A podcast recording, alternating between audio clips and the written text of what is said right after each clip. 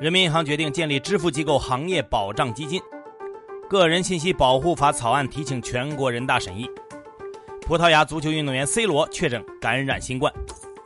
财新 Morning Call 唤醒你的资讯早餐。今天是十月十四号，星期三。各位听友早，我是张红，欢迎收听今天的节目。先来听昨夜今晨的头版大事件。在昨天的外交部例行记者会上，针对美方已批准对台军出售三套武器装备一事，外交部发言人赵立坚表示，美国向台湾出售武器严重违反一个中国原则和中美三个联合公报，特别是八幺七公报规定，严重干涉中国内政，严重损害中国主权和安全利益。中方对此坚决反对。中方敦促美方充分认清美国售台武器问题的严重危害性，立即取消任何对台军售计划，停。停止售台武器和美台军事联系，中方将根据形势发展作出正当必要的回应。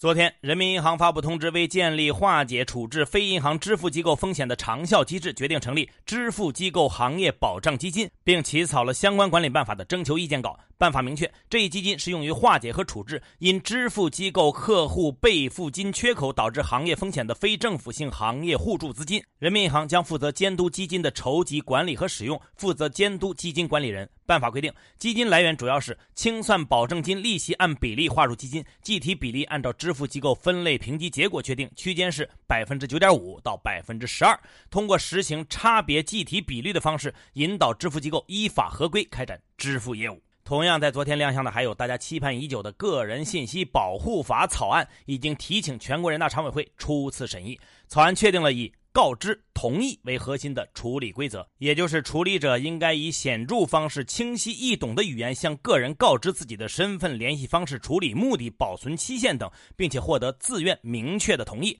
国家机关也应该遵循这一规则，但在特定情形下享有豁免权。此外，应对突发公共卫生事件以及为公共利益而实施新闻报道、舆论监督也有一定豁免权。草案明确，违规处理个人信息，最高可处五千万的罚款。另外，针对公共场所人脸识别技术的应用，草案规定，在公共场所安装图像采集个人身份识别设备，应当为维护公共安全所必须，遵守国家有关规定，并设置显著的提示标志。所收集信息只能用于维护公共安全的目的，不得公开或向他人提供。取得个人单独同意或者法律法规另行规定的，除外。咱们再来说说房地产行业。之前为了控制房企有息债务的增长，监管层在八月二十号划定了三条红线，房企融资因此承压。同策研究院发布监测数据显示，九月四十家典型上市房企融资总额仅有四百零二点一四亿，环比大幅下滑百分之五十一点四一。这一融资总额也创下今年以来的最低月度记录。不过，三条红线对房企的影响并不完全相同。市场研究机构诸葛找房的数据显示，在未来十二个月内，十二家房企有息负债新增规模的临界值仍然高达一百亿以上，其中碧桂园、中海地产、保利地产的临界值超过三百亿。最近呢，欧洲监管机构正在起草一份针对大型互联网公司的监管黑名单，其中涉及多达二十家公司。据了解，欧盟这一举动的目的是限制大型科技公司的市场影响力。这次黑名单涉及公司可能包括 Facebook、苹果、亚马逊、谷歌等等。根据计划呢，被列入名单的大型科技公司将被要求与竞争对手共享数据，在收集信息方面需要更加透明。据知情人士透露，名单具体标准和列入名单的公司数量仍在敲定之中。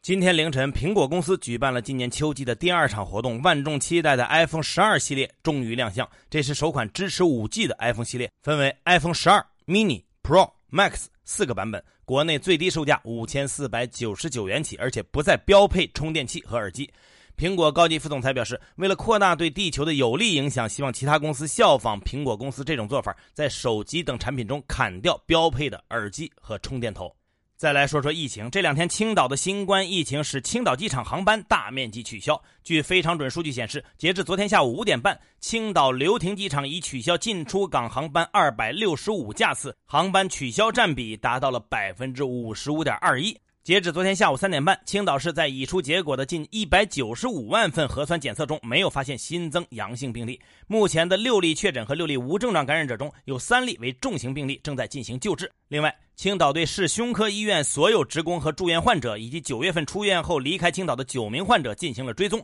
核酸检测都是阴性。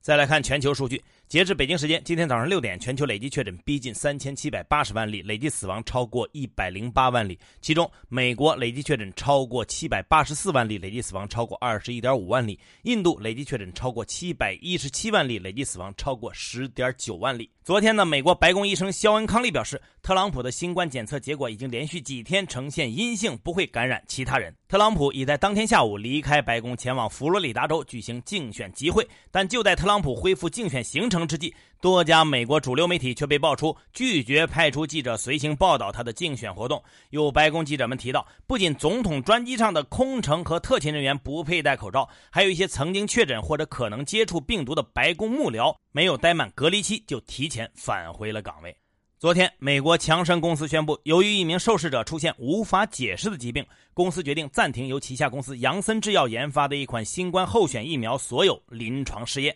另外，据多家外媒报道，葡萄牙著名足球运动员 C 罗确诊感染新冠肺炎。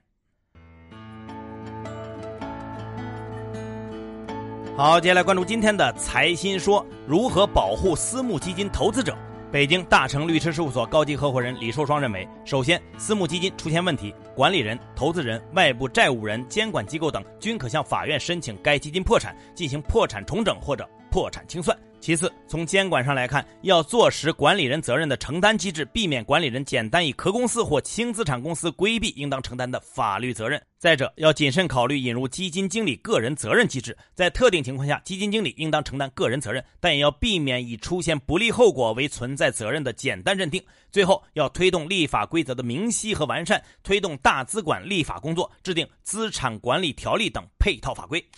如何解读深圳改革试点实施方案？中山证券首席经济学家李湛认为，首先，深圳行政管理权限的增加，有利于深圳在改革试点政策上的创新，扫平制度上的多重阻碍。其次，增加深圳的土地供给和提高土地利用效率，有利于缓解深圳过快上涨的房价和地价，避免资源集中流向房地产。再者，有利于深圳发展多层次资本市场，为深圳的科创企业匹配更丰富的融资渠道。另外，加快培育深圳数据要素市场，有利于保护以轻资产为主的新经济企业，以及对国际相关制裁的正当法律反制。最后，方案的出台有利于深圳提升公共服务的质量，促进深圳教育和医疗机构的国际化水平。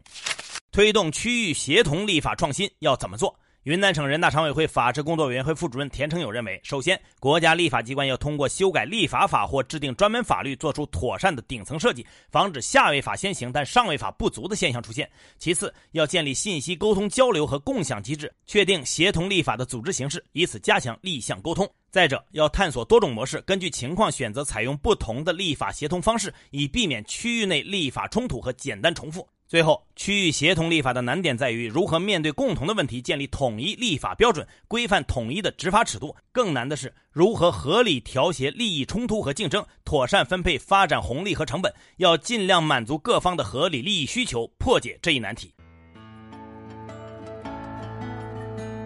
更多专家观点，请收听财新 FM。你可以通过财新 App 右上角的小耳机找到我们。接下来是一线短消息，看看今天有哪些重要资讯不容错过。刑法修正案草案规定，已满十二周岁不满十四周岁的人，犯故意杀人、故意伤害罪，致人死亡，情节恶劣的，应当负刑事责任。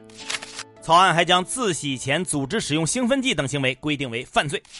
乘联会发布数据显示，九月乘用车市场零售达一百九十一万辆，同比增长百分之七点三；新能源乘用车批发销量突破十二点五万辆，同比增长百分之九十九点六。中国信通院表示，今年九月国内市场 5G 手机出货量一千三百九十九万部，占同期手机出货量的百分之六十。二零二零中国网络视听发展研究报告显示，截至今年六月，中国网络短视频用户超过八亿，短视频成为仅次于即时通信的第二大网络应用。北方工业大学党委副书记、校长丁辉涉嫌严重违纪违法，目前正接受纪律审查和监察调查。浙江省明确，到二零二二年底，全省县城以上建成区将禁止使用不可降解塑料袋。因涉嫌受贿罪，原华电集团总经理云公民被依法逮捕。针对网传 IPO 被推迟的说法，蚂蚁集团回应称，公司上市流程正在两地有序推进，没有预设的时间表。恒大将以每股十六点五到十七点二港元的价格配售四点九亿股股票。格力电器发布公告称，公司计划以不低于三十亿且不超过六十亿的金额回购股份，回购股份用于员工持股计划或者股权激励。因终止收购裕泰半导体股权，盛邦股份昨天收跌百分之十三点六八，创今年六月以来新低。香港特区政府要求新聘公务员必须宣誓或作出声明，拥护香港基本法、效忠香港特区和对香港特区政府负责。最后是国际资本市场，美股三大股指集体收跌，道指跌百分之零点五五，报收于两万八千六百七十九点八一点；纳指跌百分之零点一零，标普外指数跌百分之零点六三。热门中概股多数下跌，鸿文教育涨百分之二十点九九，和信贷跌百分之二十，华福教育跌百分之三十一点三零。再来看今天的财新理财日历。九月中国出口同比增长百分之九点九，进口同比由负转正，进出口均好于预期。除防疫物品外，居家办公等宅经济商品也是拉动出口的主力。最后呢，仍然是我们的互动时间。今天我们来讨论《个人信息保护法》草案。大家在网上冲浪的时候，遇到过哪些令人不安的个人信息被盗用呢？